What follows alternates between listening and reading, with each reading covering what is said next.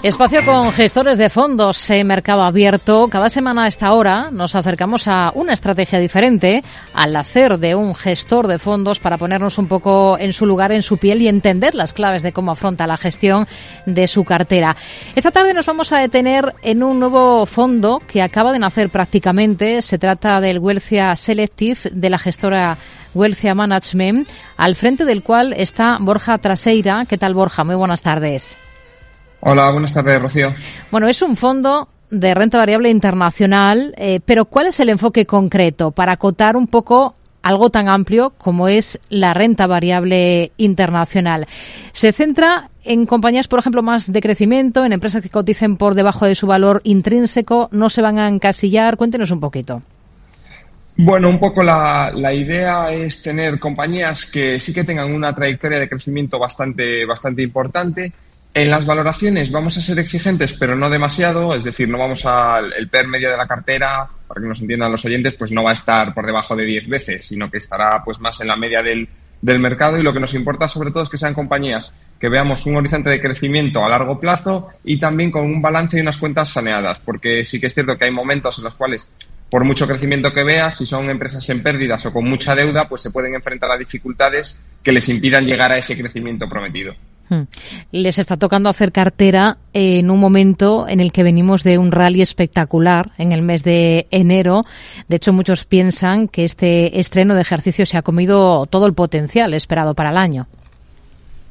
Sí, bueno, lo, cierto es que hay bastante dicotomía en el mercado. Sí que nos estamos encontrando a la hora de hacer cartera con algunos sectores en los cuales quizás el potencial que veríamos en diciembre lo vemos ya mucho más acotado, por ejemplo, caso de industriales, por ejemplo, europeas, tipo Siemens o en Estados Unidos Caterpillar, compañías que creemos que en el entorno actual quizás el valor ya no, ya no está tanto ahí, pero al, a cambio sí que se ha producido una cierta rotación sectorial que nos permite entrar en otros valores que en este año, aunque la bolsa haya subido 10%, están incluso cayendo en lo que llevamos de ejercicio, con lo cual lo que estamos aprovechando es comprar esos, esas acciones que por efecto de flujos de mercado eh, se han quedado paradas o incluso cayendo y esperando a entrar en las otras cuando tengan un precio más, más adecuado. Hmm.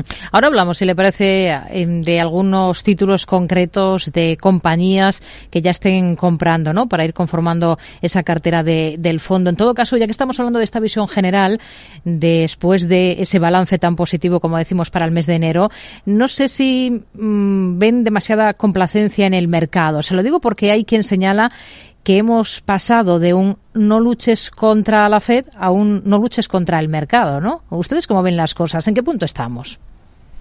Sí, yo creo que el, mercado es bastante inexplicable algunas de las reacciones que está teniendo durante, durante estos primeros días y, bueno, ya primer mes del, del, año. Sí que es cierto que la parte de reapertura china, pues sí podía dar un cierto impulso al mercado, junto con el hecho de que el gas al final, pues parece que vamos a salvar el invierno sin tener que realizar cortes. Entonces, por ese lado sí se entienden un poco las subidas, pero días como el de ayer o el de hoy, en los cuales los bancos centrales no hacen más que reafirmar su mensaje, al final ayer Jerome Powell pues subió 0,25 y comentó que todavía queda alguna subida más, que era lo que más o menos esperábamos, esperábamos que dijese. O hoy Christine Lagarde asegurando ya no solo la subida de hoy de 50 puntos básicos, sino otra más seguro de 50 puntos básicos en, en la siguiente reunión y posteriores en, a lo largo del, del año y el mercado parece que se centra solo en los trozos o en los cortes en los cuales hablan de que la inflación parece que cede un poco y aprovecha esto para, para seguir subiendo. Nosotros creemos que, bueno, hay que actuar con prudencia ante estos movimientos fuertes alcistas del, del, mercado.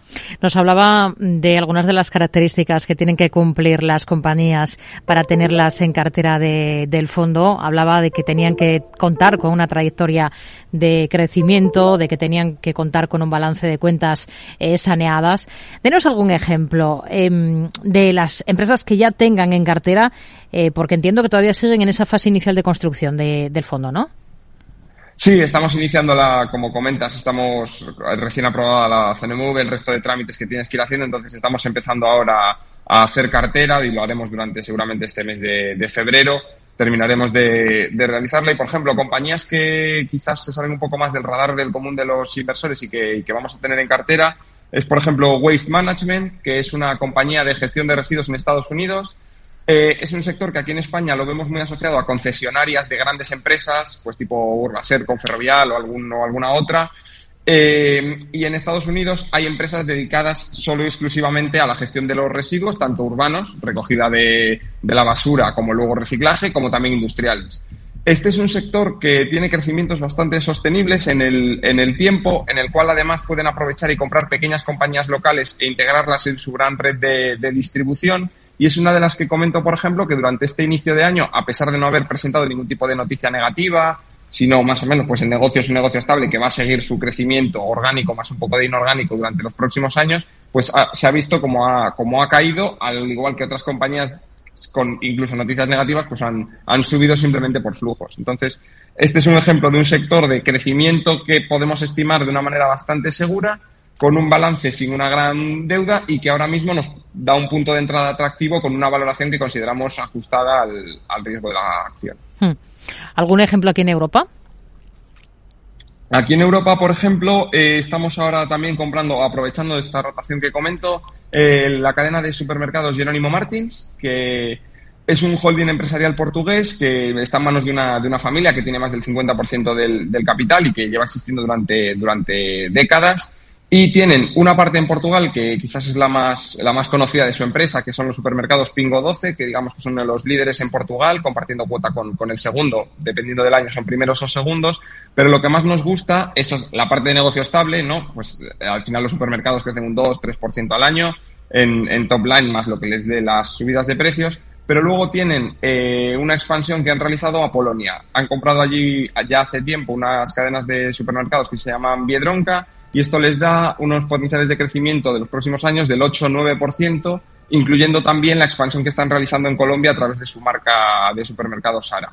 Este es un ejemplo, no, sector quizás muy maduro, como es el de la distribución y de los supermercados, pero compañía que por su situación actual está aprovechando para, para comprar, expandirse y en, gracias a la contención de, de, precios están consiguiendo mantener bastante bien los, los, márgenes. ¿Cuántas posiciones dirían ustedes que serían las óptimas para la cartera de, del fondo y qué nivel de rotación tienen en mente a priori?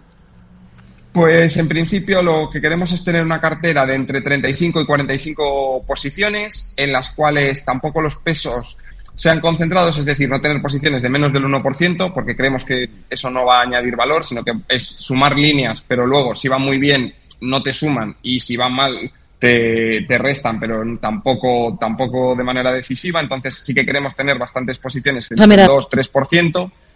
Y luego, en cuanto al índice de rotación, tampoco queremos que sea muy, muy elevado. Al final, son la mayor parte de compañías van a ser compañías estables en la cartera, con lo cual, pues sí que podemos hablar de que un cuarto de la cartera, como mucho, se mueva en, en, un año.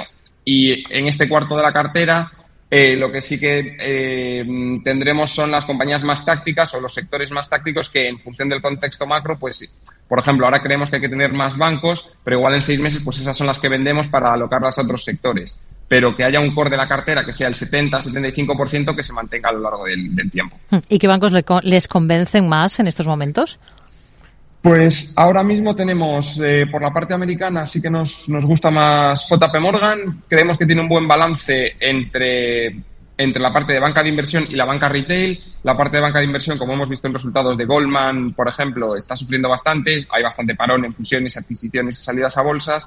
Pero a la vez, en la parte retail, en la que JP Morgan es uno de los líderes allí en, en Estados Unidos, las subidas de tipos de la Fed les han dado un impulso en la parte de márgenes de intereses y están consiguiendo ahí bastante buenos, bastante buenos retornos. Y en España, en, perdón, en Europa tenemos también, queremos tener algún banco español, por ejemplo, hemos aprovechado, queremos aprovechar también, estamos construyendo cartera, ¿no? Entonces, vamos aprovechando para comprar, por ejemplo, Bank Inter, que creemos que los resultados eh, que publicó fueron bastante buenos. El mercado no se los tomó como tal y, se, y, recortó un poco la cotización y pues creemos que es un buen valor para, para entrar en el sector bancos europeos. Hacen aproximación a las compañías eh, por fundamentales, nos lo, nos lo ha comentado, eh, pero también le dan cabida al análisis técnico para atinar con el momento o, o no, solo fundamental. Bueno, de una manera sí que es cierto, creemos que el análisis técnico te puede ayudar justo al momento de, a la hora de decidir entradas o salidas en un valor, pero que lo que prima es el análisis fundamental. Es decir, si nosotros creemos que tenemos que tener, eh, como he comentado antes, Waste Management o Jerónimo Martins, las vamos a comprar, Eso sí, si estamos decidiendo comprarlas y vemos que se acerca a algún soporte que reconoce el mercado, pues podemos decir, oye, pues vamos a poner ahí órdenes limitadas en ese precio pero mm, para una manera, digamos, táctica. No vamos a renunciar a entrar en ninguna posición o en venderla simplemente por algún tipo de análisis técnico. la base del fondo es análisis fundamental. ¿Por qué ponen en marcha el fondo ahora y cuál es, digamos, su encaje con el resto de gama que tiene, que tiene la gestora? Que ahora sí le parece nos comenta un poco. Sí, bueno, dentro de, dentro de la gama de la gestora es cierto que teníamos bastantes productos cuantitativos, también en la gama de, en la parte de selección de valores. Eh, y sí que queríamos lanzar un producto más de análisis fundamental, de, producto más, digamos, un análisis, una gestión más tradicional en la cual unos pesos más concentrados, el resto de fondos que tenemos tienen posiciones más, más diversificadas y sí que creemos que puede aportar un plus en, en estos momentos en los cuales sí que creemos que las últimas caídas en bolsa y esta situación nueva en la que, en la que digamos que los balances de los bancos centrales ya no hacen que suba todo, sino que el stock picking sea cada vez más importante, creemos que en estos casos es donde tiene hueco este, este fondo más concentrado y en el cual sí que nos vamos a dedicar mucho a qué compañías comprar y cuáles y cuáles tener en cada momento. Hmm. Bueno, hemos hablado de algunos ejemplos aquí en Europa y también en Estados Unidos. Es un fondo global eh, no sé si con qué ojos miran, por ejemplo, ahora mismo a Asia, a China, que está de reapertura, por ejemplo. Sí, nosotros en este fondo, a pesar de ser, como comentas, global, ya lo, vamos, lo indicamos en el folleto que va a ser un fondo global, pero de mercados desarrollados. Sí que, para nosotros la parte de, de, Asia nos queda, nos queda muy lejos para mirarla desde un punto de vista fundamental, de compañía a compañía las maneras contables son diferentes, la gobernanza corporativa en algunos países pues tampoco, tampoco nos parece homologable a lo que tenemos en Europa o en Estados Unidos, entonces es un mercado en el cual este fondo no va, no va a entrar. Sí que nos vamos a aprovechar de la buena marcha de Asia a través de las compañías del mundo de, del mundo desarrollado. Al final, si le va bien, si le va bien a Asia, pues compañías como Adidas o Nike van a vender más zapatillas en el país, eh, o compañías como Siemens o Louis Vuitton, o sea, que dentro de Europa y creemos que nuestro enfoque tiene que ser en los mercados homologables que nosotros conocemos, que podemos analizar de manera, de manera importante y aprovechar, eso sí, la exposición de compañías domiciliadas aquí hmm. en esos países asiáticos. ¿Qué objetivo de rentabilidad se marcan con el fondo? El objetivo de rentabilidad superar, a, superar a las bolsas mundiales, que está más o menos pues en el, en el doble dígito. ¿no? Eso sería lo, lo que se habla en, el, en un largo plazo, en 5 o 7 años, la rentabilidad debería ser de doble dígito, que es más o menos superar en un 1, 2, 3%, depende del periodo, a las, a las bolsas mundiales. ¿Y el perfil de inversor eh, al que están enfocados con este, con este fondo, principalmente? Un perfil de un perfil de renta variable, sin duda, no es, no es un fondo para el, para el inversor conservador, para el que tenemos otras alternativas dentro de la, de la gama de, de Huelcia. Pero eso sí, sabiendo que en el ADN de la casa está la preservación de, capital y por lo tanto, a pesar de ser un fondo para un cliente arriesgado, por este perfil que comentamos de compañías con un balance saneado, sin irnos a múltiplos muy caros, pues sí que vamos a intentar que dentro de lo que cabe sea para alguien arriesgado, pero que sepa que su patrimonio está protegido por la fortaleza de los negocios en los que invertimos. ¿Cuál sería, o se, según ustedes esperan que sea esa relación del, eh, del fondo, del Wealthia Selective, con la, con la ESG, con la sostenibilidad?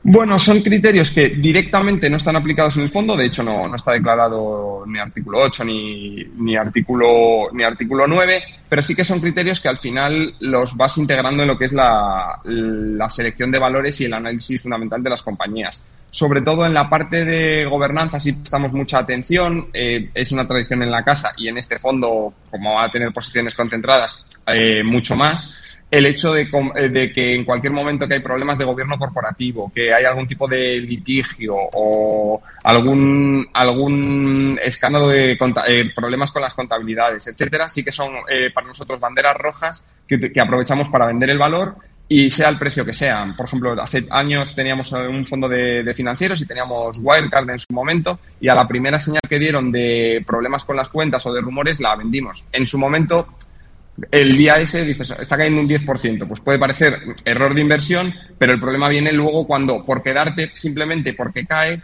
pierdes un 90 o un 95% de la, de la inversión. Entonces, sobre todo la parte de gobernanza está muy, muy, muy integrada en el análisis fundamental de las compañías.